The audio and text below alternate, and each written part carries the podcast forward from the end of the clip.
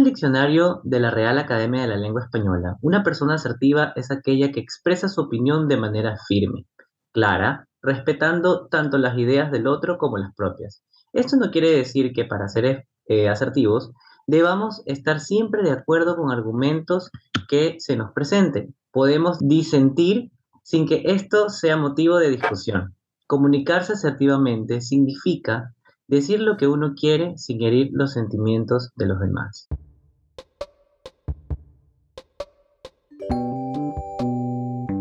Bienvenidos todos a un episodio de Diversidad Mental, un espacio de encuentro en el cual vamos a hablar de temas inclusivos, contemporáneos y multidisciplinares, con el fin de tener puntos medios. Hoy tengo una invitada de lujo, ella es comunicadora social, se llama Denise Gonzaga, el tema de hoy tratará sobre la comunicación asertiva. ¿Qué te parece si empezamos? Hola Denise, ¿cómo estás? Bienvenida. Kevin, qué gusto volver a verte esta vez dentro de tu espacio. Hemos estado eh, compartiendo algunos espacios últimamente juntos y realmente para mí es un placer poder conversar contigo nuevamente aquí esta vez en diversidad mental, pues para aportar desde lo que yo sé hacer, que es la comunicación.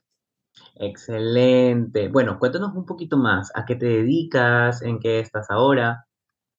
Bueno, te cuento un poquito, Kevin, para las personas que, te siguen y, para todos aquellos fans de diversidad mental. Eh, bueno, yo tengo ya algunos años de experiencia trabajando en radio y en televisión, aproximadamente unos 16, eh, 17 años, desde que me inicié, sí, desde los 20, 21 años yo empecé ya a desarrollarme profesionalmente mientras todavía estudiaba en la Universidad Católica, la carrera de comunicación social.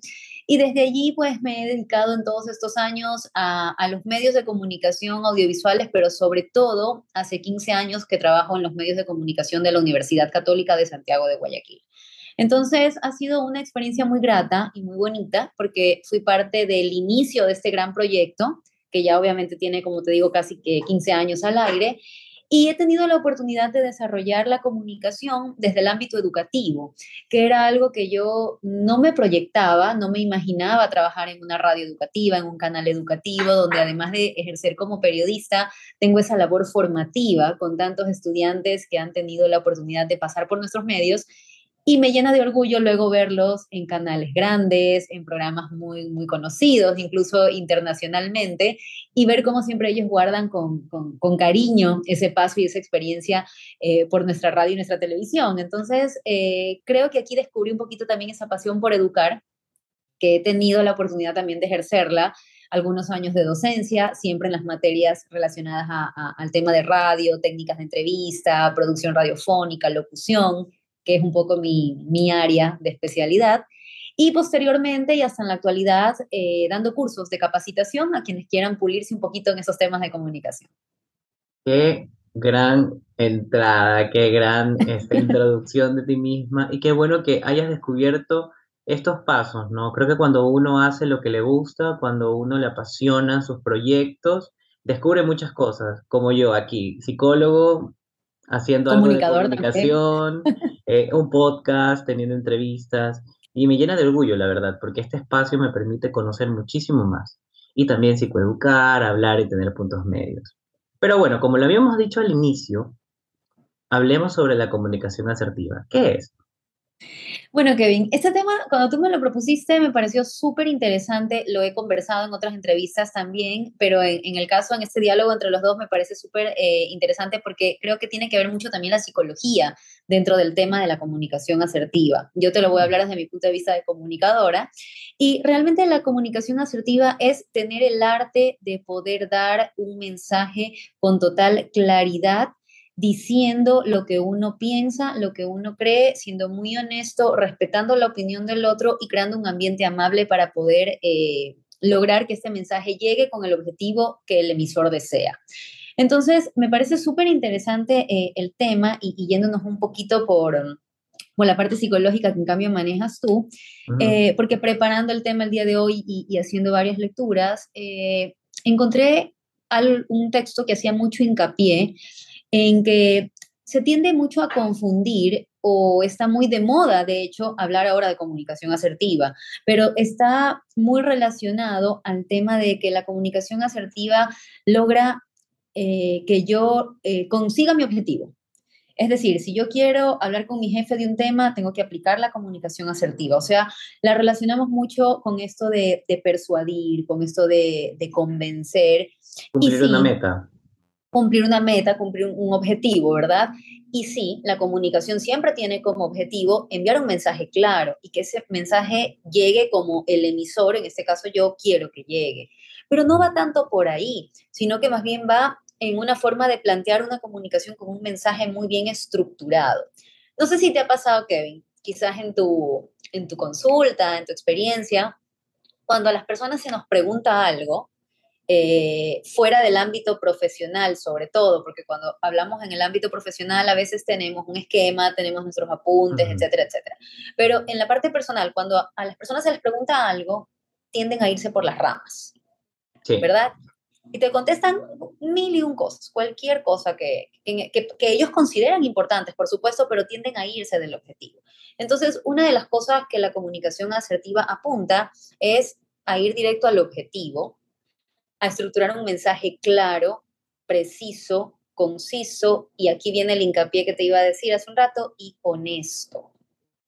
¿Por qué? Porque la comunicación asertiva tiene algo que tú mencionaste al inicio de, del podcast tiene como objetivo la firmeza en el mensaje y va muy enfocado también a que las personas aprendan a decir no, a no disfrazar las cosas, a no adornarlas con palabras bonitas para decir algo, para, y ahí va lo que yo te decía, para tratar de convencer o de alcanzar un objetivo. La comunicación asertiva debe ser clara, precisa, concisa y honesta. Yo la definiría de esa manera.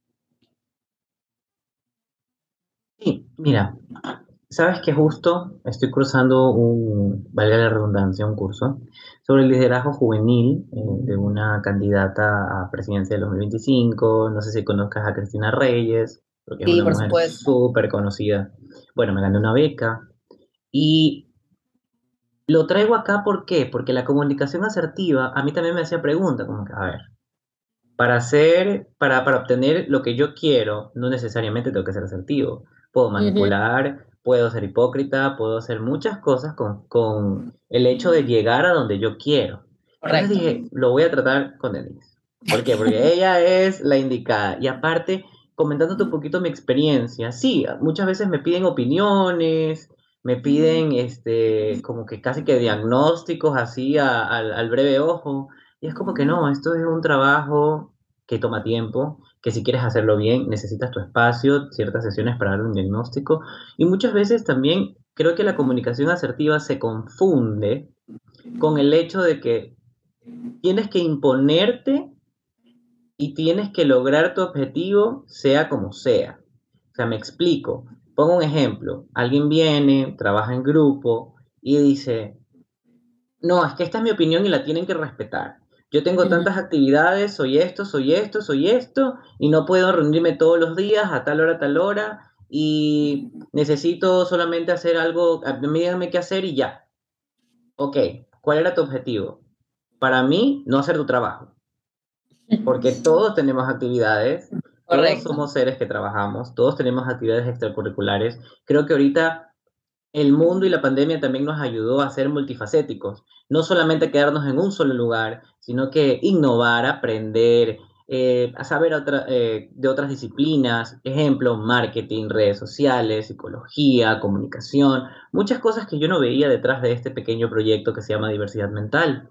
Y que después de tu entrevista, después de este curso, he venido viendo de que, a ver, no solo estoy en mi, en mi zona de confort, he salido bastante y el hecho no es solamente de, poder salir, sino como de tener esta comunicación clara. Y como dijiste, me parece importante saber decir que no. Si no estás de acuerdo, bueno, pues entonces tengamos un debate, tengamos una conversación, lleguemos a un acuerdo. ¿Ya? Si yo no estoy de acuerdo contigo, ni tú estás de acuerdo conmigo y no vamos a llegar a ningún punto, bueno, ese es nuestro acuerdo. Que no vamos a llegar a ningún punto y nos vamos a respetar. ¿Qué opinas?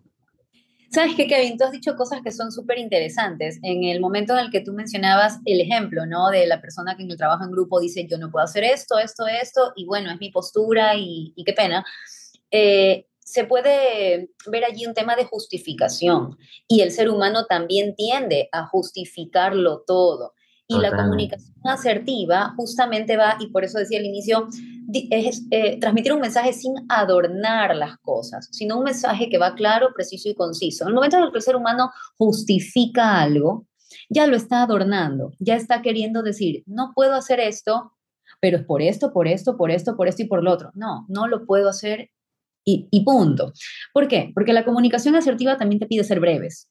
Es decir, cuando la situación, cuando el desacuerdo o el acuerdo se extiende demasiado, también tiende a, un poco eh, a irse por las ramas los objetivos. Cuando uno quiere ir a un asunto específico, tiene que ser breve con lo que dice, no justificar el por qué. Claro, por supuesto, también depende mucho en el contexto. Ahorita estamos poniendo un ejemplo un poco laboral o académico, ¿verdad?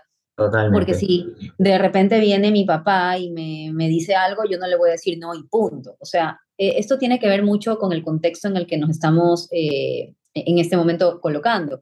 Pero hay que ser breve, hay que tratar de no justificar las cosas y como tú decías, aprender a decir no. Pero este aprender a decir no y esta firmeza a la que tú te referías al inicio de, de diversidad mental, se refiere un poco a que la comunicación asertiva también tiene que ver mucho con la seguridad en la personalidad de un ser humano. Y muchas veces las personas aceptan tener cargas en su vida, hacer cosas de más en el trabajo. Si alguien falta, te piden a ti que lo hagas y uno tiene que ver cómo se las arregla. Y el jefe te llama a cualquier hora de la noche y los niños, mm, el expreso no llegó y uno tiene que ir a ver. No te alcanzas. Entonces, cuando no podemos hacer algo, cuando no nos alcanzamos a hacer algo o cuando no estamos de acuerdo con algo, hay que decir no. Y ese no no hay que justificarlo Simplemente, discúlpame, hoy no puedo atenderte hasta ahora. No tengo que justificarme, porque no tengo que estar dando excusas del por qué no lo puedo hacer. Simplemente no lo puedo hacer. Ojo, esto te da firmeza, te habla de la firmeza, te habla un poco de, del tema de la autoestima, del tema de la seguridad que uno debe tener como ser humano, de darse a respetar, de respetar también al otro, pero eh, también aquí tenemos que un poco tener ese arte, ¿verdad? Para no herir al otro. Es decir, no, no te puedo llevar. No, no lo vamos a hacer de esa manera. Discúlpame. Y, la comunicación asertiva también tiene que ver con eso y justamente lo menciona. Hay que ser claros, concretos, breves y disculparse cuando es necesario. Entonces, discúlpame, Kevin, hoy no te voy a poder llevar. ¿Verdad? No es una grosería, no te estoy haciendo sentir mal, te estoy diciendo que no lo voy a poder hacer porque estoy asumiendo la responsabilidad de mi tiempo, de mis actividades como ser humano, y si voy a estar desesperada y si el tráfico no me va a alcanzar y si voy a quedar mal contigo y voy a quedar mal conmigo mismo, entonces no lo hago. Pero hay que tener obviamente cuidado con la forma. Y aquí viene otro tema bien interesante en la comunicación, que una cosa es lo que se diga y otra cosa es cómo se lo diga. Y aquí interviene mucho, que esto también es un tema maravilloso, el lenguaje no verbal. Yo puedo decirte con una sonrisa y mandarte al diablo. Y puedo decirte con una cara muy seria, ¿verdad? Algo que es muy real, muy sincero y, y, y, hasta amable. Entonces, aquí hay que tener mucho cuidado porque eh, tiene que ser coherente la forma en la que yo emito mi mensaje. Es la parte verbal, es lo que yo te digo, pero también es la forma, la cara, los gestos, las manos, las reacciones, el tono de voz. Y, ¿sabes qué? Hicimos creo que un dos en uno, porque justo tenía dos preguntas claves, guías, y era una, cómo ser asertivos nos podría ayudar a comunicarnos mejor, respondida, check, y cuáles son los componentes de este tipo de comunicación. Pero esta es la magia de este espacio, ¿no? De que muchas veces existe algo guía y solamente vaya fluyendo. Y rescatando lo que decías, estoy completamente de acuerdo, porque sí, yo creo que el desarrollar este arte de poder decirte con una sonrisa y mandarte al diablo es potente y lleva como ¿cómo te explico? Lleva años de experiencia, porque tampoco a todo el mundo le sale, porque puede ser muy forzado, puede ser muchas cosas, ¿no? Pero cuando tú hablas desde la sinceridad y a veces tampoco estás para aguantar todo tipo de comentarios, porque creo que en la comunicación asertiva no es que tú vas a agachar la cabeza y por tener una sonrisa en la cara ya todo lo tengas que aguantar. No, hay momentos en que la comunicación asertiva hay que dejarla de lado y ser muchísimo más claros y directos, según el contexto y también la persona. No estoy mandando aquí a nadie a que vaya y, se, y, se, peleen como, como con todo el mundo. No, para nada. O sea, Me refiero a que depende de la situación, utilizando la comunicación asertiva, uno pueda transmitir el mensaje de una manera adecuada. Fin. Y otra de las cosas, ¿sabes qué? Esto del lenguaje no verbal es algo tan potente porque las personas que tendemos, me pasa muchísimo, a ser muy expresivos, uno, nos arrogamos mucho, primero, y segundo, se nos nota todo. O sea, ¿a qué me refiero? Yo puedo estar según, no, no, estoy muy enojado, pero por dentro, por fuera estoy... Mm, pero las demás personas que ya te conocen, tienen un tiempito conociéndote, ya saben cómo estás. O quizás alguien no te cae bien y tú lo comunicas muy asertivamente de que no te cae bien con una cara. Y, pasa. Pero a ver, no está mal tampoco. lo que pasa es que eh, lo que decíamos al inicio, ¿no? La comunicación asertiva eh, tiene que ver mucho con la honestidad. Entonces aquí no se trata de, de, adornar mucho las cosas por no lastimar al otro, más bien se pide claridad y brevedad en los mensajes para ser claros en lo, en lo que se quiere pedir, en lo que se quiere decir, en la opinión que se quiere emitir. Ahora, el lenguaje no verbal, Kevin, es un arte el saberlo manejar, porque eh, como tú bien lo dices, muchas veces podemos decir una cosa, pero en la cara se nos nota. O sea, yo te puedo decir en lo personal, a mí se me nota todo en la cara, todo. O sea, es una cosa que no lo puedo evitar. es una cosa que no lo puedo evitar. Pero cuando uno está, por ejemplo, cuando yo estoy en una grabación, cuando yo estoy en un noticiero, pero eso tiene que ver mucho también con, con el autodominio que uno tenga, incluso de sus emociones y del nivel de profesionalismo de lo que se esté haciendo. Entonces, si yo estoy en una grabación como estoy ahorita o estoy en el noticiero y hay un error y yo me enojo, yo no puedo demostrarlo con mi cara porque estoy haciendo un trabajo en ese momento que es informar y el público no tiene que enterarse que tras cámaras como en todas partes, puede haber un error, se puede caer el pronter, se puede desconectar un cable, pueden pasar muchas cosas. Entonces, en ese sentido, hay que tener un, dominio muy bueno de las emociones para que no se note una cara de disgusto, para que no se desvíe una mirada, etcétera, etcétera. Ahora, aplicarlo eso a la vida personal, a una reunión de trabajo, a un desacuerdo con un compañero, es un poco más difícil porque, a ver, hay que ser también sinceros. O sea, en la vida diaria uno puede controlar sus emociones en el sentido de que si alguien me dijo algo que no me parece, no le voy a dar un golpe. Es verdad, tengo que controlar mis emociones, pero es más difícil que uno pues mantenga esa postura perfecta y esa sonrisa amable, porque estamos hablando de que somos seres humanos. Sin embargo, ya en un ámbito laboral sí, hay que tratar un poco de controlar ese tipo de gestos de tener una postura como muy neutral, si se quiere, ¿verdad? Porque de repente estamos oyendo algo que no nos gusta y la ceja solita cobra vida, ¿no? Y se levanta y nos delata. Entonces, ese tipo de cosas que la mascarilla nos ha ahorrado muchísimo, ¿verdad? pues totalmente, o sea, claro, las mascarillas sí, gafas ayudan. Me han evitado muchos problemas. Hay que trabajar. hay que trabajar. Pero mira, trayéndolo a mi profesión, esto del lenguaje no verbal es algo que sí se habla y sí nos dicen, ¿no?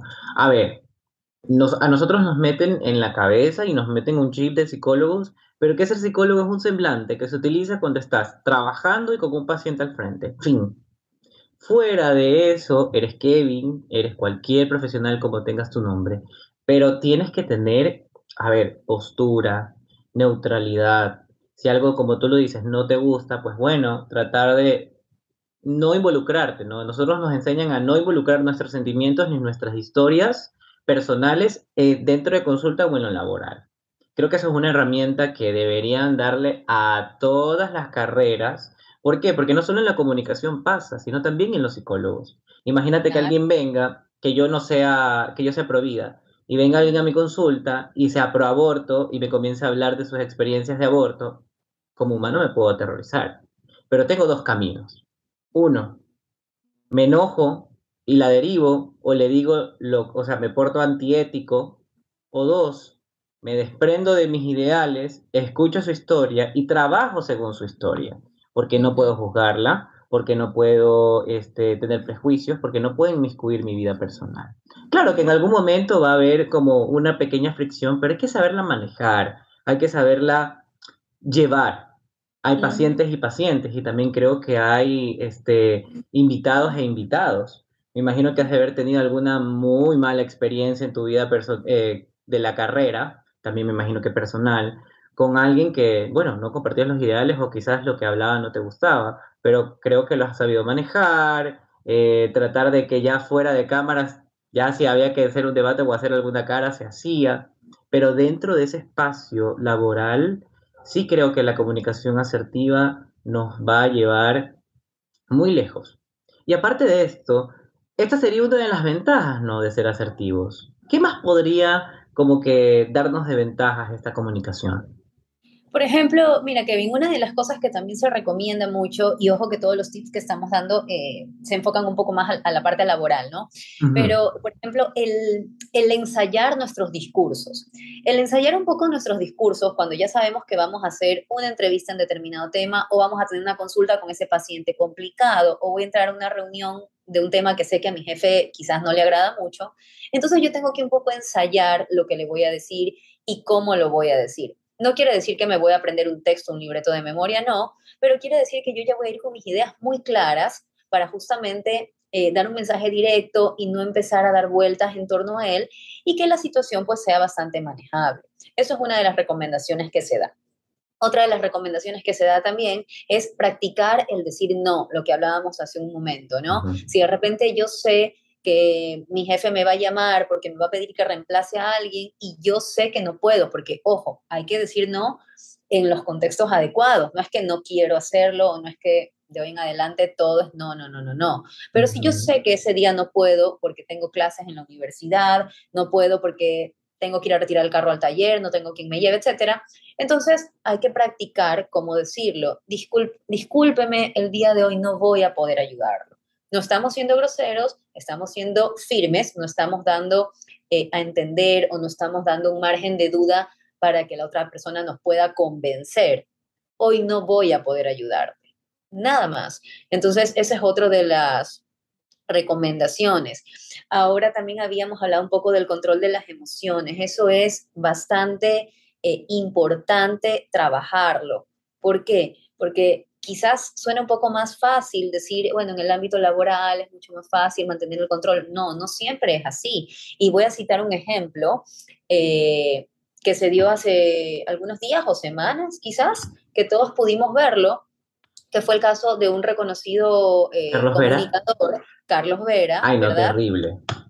Por ejemplo, ahí tenemos un ejemplo clarísimo de la falta del control de las emociones. Ahora, lo que le pasó a Carlos Vera nos ha pasado a todos. Yo hago radio, eh, tú haces eh, tu, podcast, Kevin, y, y quién no hemos tenido a veces, al menos yo en radio, puedo decir mi, experiencia, y en televisión también, que no te prenden el micrófono, que se le acaban las baterías al micrófono inalámbrico, que te toca hablar a ti, no te ponchan la cámara. O sea, eso es de todos los días. No lo justifico, hay que ser muy responsable en nuestro trabajo. Yo creo que en esos pequeños detalles también se demuestra el profesionalismo, ¿verdad? Pero no podemos al aire reventar de esa manera en contra de otra persona y eh, con un lenguaje no adecuado. Yo lo puedo sentir, o sea, yo puedo hasta comprender lo que sintió ese hombre en ese momento porque le dio coraje. ¿Quién, ¿Quién no hemos sentido coraje en algún momento de nuestras vidas cuando algo sucede? Pero eso no justifica que yo reaccione de esa manera. Entonces, ahí hay un ejemplo clarísimo de una falta de control emocional. Totalmente. ¿Y sabes qué? Eh, lo bueno de ahora, de este tiempo, hablando post pandemia, paréntesis que seguimos en pandemia porque aún no se ha acabado. Exacto. Es que todo marca un antes y un después. Esto lo digo en las charlas que también doy a empresas, en mis pacientes, en las personas que me ponen a hablar así, esté comiendo y hay que ser psicólogo a veces un ratito ahí y luego me desprendo el semblante, pero es de que se dio tanta importancia a la salud mental y también al manejo de emociones que los profesionales que creían que las emociones eran aparte y de que no afectaban muchas veces un tipo de regaño como lo hizo Carlos Pera, esto se vive en la sociedad ecuatoriana a viva voz. Eh, tengo casos cercanos de que los jefes van y putean a sus empleados y les dicen de la A hasta la Z, no les quieren pagar, son abusados, y muchas veces no demandan porque tienen miedo de que esa persona con poder adquisitivo les haga algo, los vete, les ponga alguna traba en su vida profesional o quizás quedarse sin ese espacio laboral. Entonces, el hecho de poder nosotros tener conciencia de que las emociones forman parte de nosotros y de que hay que aprender a reconocerlas y manejarlas, es un goal para nosotros los psicólogos y es un goal para cualquiera de que pueda hablar de este tema, ya que si yo no tuviera control de emociones, en este momento la casa, mi casa se podría estar desbaratando al frente mío. Pero como estoy aquí ocupado, como estoy aquí grabando, pues bueno, eso se puede atender luego, a menos que sea una urgencia. Una urgencia, uno tiene que coger y parar todo lo que está haciendo porque obviamente es carácter urgente. Pero lo demás es sobrellevable. Igual con, con, por ejemplo, con las cosas profesionales, en la vida personal, cuando tienes una, una discusión con tu pareja, esto se ve muchísimo, ¿no? Las discusiones personales, las discusiones amorosas, del que no, yo no estoy de acuerdo contigo, que tú dijiste esto, que tú dijiste lo otro, ok. Pero en vez de pelear, ¿por qué no invitas al diálogo? Invita al diálogo, ¿sabes qué? Mira, ahorita no quiero hablar contigo, estoy enojado, estoy enojada. Hablemos en 10 minutos, una hora. No, que, no, porque voy a decir cosas feas, déjame tramitar lo que siento y yo te llamo. No me llames, yo te llamo, sí, pero ¿sabes qué? Luego de eso, a ti se te pasa el coraje, a mí se me pasa el coraje y podemos llegar a un punto medio. Y sabes que, Kevin, justamente eh, hay una frase, y te la voy a leer, dice, este tipo de comunicación, hablando de la comunicación asertiva, nos permite dialogar con calma y respeto, expresando lo que queremos decir, pero sin herir los sentimientos de las otras personas. Entonces es lo que tú dices. Y ahí viene, eh, está implicado otro, otro punto, que es eh, el poner límites. Por eso es que esta comunicación asertiva pide también ser breve, es el poner límites. Entonces, en el momento que tú dices, sabes que en este momento no quiero hablar porque voy a reventar, estoy poniendo un límite, estoy poniendo un hasta aquí. Y cuando hablamos de respeto, quiere decir que la otra persona también va a respetar ese límite para que, como tú dices, las emociones bajen y la situación no explote. Entonces, eh, esto de la comunicación asertiva, como te decía, se aplica mucho eh, como tips, como estrategia en el ámbito laboral, pero tiene que ver mucho, yo creo, con la parte psicológica del, del, ser humano. Creo que si todos aprendiéramos, como tú dices, no solo los comunicadores, sino desde la escuela, desde el colegio, aprender a comunicarnos de una manera sincera, de una manera directa, de una manera transparente, clara, precisa, concisa, nos ahorraríamos muchos problemas en la vida, porque muchos malos entendidos se dan justamente cuando empezamos a adornar las cosas, a, decir las cosas como queremos decirla, pero ahí como que la arreglo para conseguir lo más bonito y empiezo a justificar y empiezo a manipular y entonces ahí ya todo realmente eh, pierde un poco su, sentido y su contexto. Y de hecho sí, sabes. Eh, y más que todo en los colegios, creo que si nosotros cambiaremos un poquito el chip de cómo es la crianza en el hogar, de cómo la comunicación entre tus padres se vea y cómo tus padres lleven los problemas que toda etapa de la vida tiene, creo que desde ahí podríamos hacer algo. Porque bueno, la primera institución del sujeto o de cualquier niño es, su hogar, su casa. Sí. Exacto.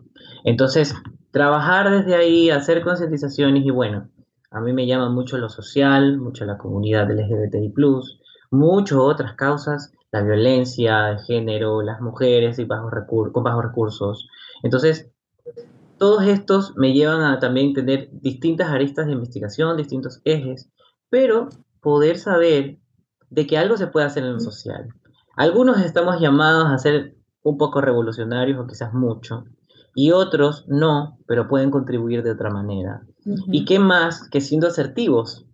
¿Por qué? Porque si tenemos que comunicarlo algo, pues bueno, comuniquemos, pero también pensemos en el otro. Ser empático creo que también es una de, las recomendaciones así ahorita que salen a medio flash. ¿Por qué? Porque esto es lo que tú dices, ¿no? Tener ese límite y también respetar al otro. Pero ¿cómo lo respetamos? Empatía. A ver, si yo le voy a decir hijo de tal, hijo de cual, tal cosa, vales esto, vales aquello, ¿cómo me voy a sentir yo? Y si yo quiero que a mí me, que me comuniquen algo que no les gusta de una manera asertiva, pues bueno, tengo que empezar yo. ¿Cómo puedo empezar? Mm, soy muy, ¿cómo te explico? Soy muy iracundo, me irrito fácil. Entonces, antes de decir cualquier tontería, me voy a callar. Voy a pasar el coraje, tengo que respirar y de ahí voy. Una, dos, dos, elementos que me parece súper interesantes incorporarlos al tema de la comunicación asertiva y que también tiene que ver en cómo aplico la empatía es, eh, y no hemos hablado de ese tema en todo este tiempo, y es parte del proceso fundamental de la comunicación, es la, saber escuchar, la escucha activa. Los seres humanos no sabemos escuchar. Los seres humanos estamos procesando lo que vamos a decir y mientras el otro está hablando, yo estoy en mi mundo pensando en lo siguiente que le voy a decir pero no estoy escuchando. Esto lo practicamos un poco más en las entrevistas. Yo tengo que escuchar a mi entrevistado para poder hacer repreguntas y preguntas de aclaración, ¿verdad? Pero cuando no estoy escuchándolo, estoy simplemente haciendo un checklist de las preguntas que ya tengo anotadas y no me doy cuenta de que él me puede estar diciendo algo tan importante y que de ahí puedo sacar más elementos. Entonces, la escucha activa es importantísima. Y otro tema también es que si nosotros nos damos cuenta en nuestro diario vivir que no podemos comunicarnos, es decir, de repente es normal que yo tenga un desacuerdo con mi compañero de trabajo, ok. Es normal que yo tenga una discusión con mi pareja, ok. Pero si de repente me veo que tengo complicaciones en mi trabajo, con mi pareja, con mi mamá, con el vecino, con el... Un ratito, ya necesitamos ayuda emocional porque algo está pasando que me estoy volviendo intolerante a los demás. Entonces, aquí también es interesante darnos cuenta, y cuando digo una ayuda emocional no quiere decir estás mal, estás loco, lo estás haciendo mal, no, sino que no todo el mundo pues aprende las herramientas necesarias para poder comunicarse o esas herramientas no son aplicadas cuando no sabemos controlar nuestras emociones. De hecho, mencionaste algo que siempre digo y es la carta número uno de nosotros los psicólogos, terapia. ¿Qué pasa con la terapia? Cuando uno pasa por una experiencia analítica, psicológica, como sea, de cualquiera de las ramas, uno se puede dar cuenta de que, a ver, el otro no siempre es el culpable. Y quien se pone la piedra en el zapato, la mayoría de las veces, es uno mismo. me lo dijiste, si yo ya detecto de que tengo eh, problemas en el trabajo, tengo problemas con mi pareja, en mi familia, con mis amigos, en lo social, conmigo mismo, a ver, eso ya está hablando por, ya está hablando de otra manera, ¿no? Correcto. Denise, creo que hemos llegado al fin. Te voy a repetir algo que me dijiste porque me quedé así como que qué bonito, qué bonita frase. El tiempo en televisión es ingrato, pero el tiempo en los podcasts también. Entonces nos, hemos, nos hemos quedado súper cortos. La verdad que le ha pasado increíble. Muchísimas gracias. Espero volver a colaborar contigo las veces que sea. Esta es tu casa. Las puertas las tienes abiertas. No, muchísimas gracias a ti. La verdad es que conocerte fue una de esas coincidencias muy bonitas de la vida y una de las cosas gratas que nos da el mundo de la comunicación. Hemos compartido diálogos súper interesantes. Yo me quedo también con, con, muchas ganas de seguirte comentando cosas, así que eso es bueno, porque yo como siempre digo, eso quiere decir que, que tenemos el pretexto para volvernos a encontrar ya sea en diversidad mental, ya sea en el poder de la transformación, pero para poder seguir compartiendo desde tu punto de vista de la psicología y desde mi punto de vista de la comunicación cosas que aporten a la sociedad, que eso es lo importante. Por supuesto. Y bueno, ya llegamos al fin de este episodio. Espero lo hayan disfrutado mucho. Nos vemos en el siguiente. Bye. Chao, chao.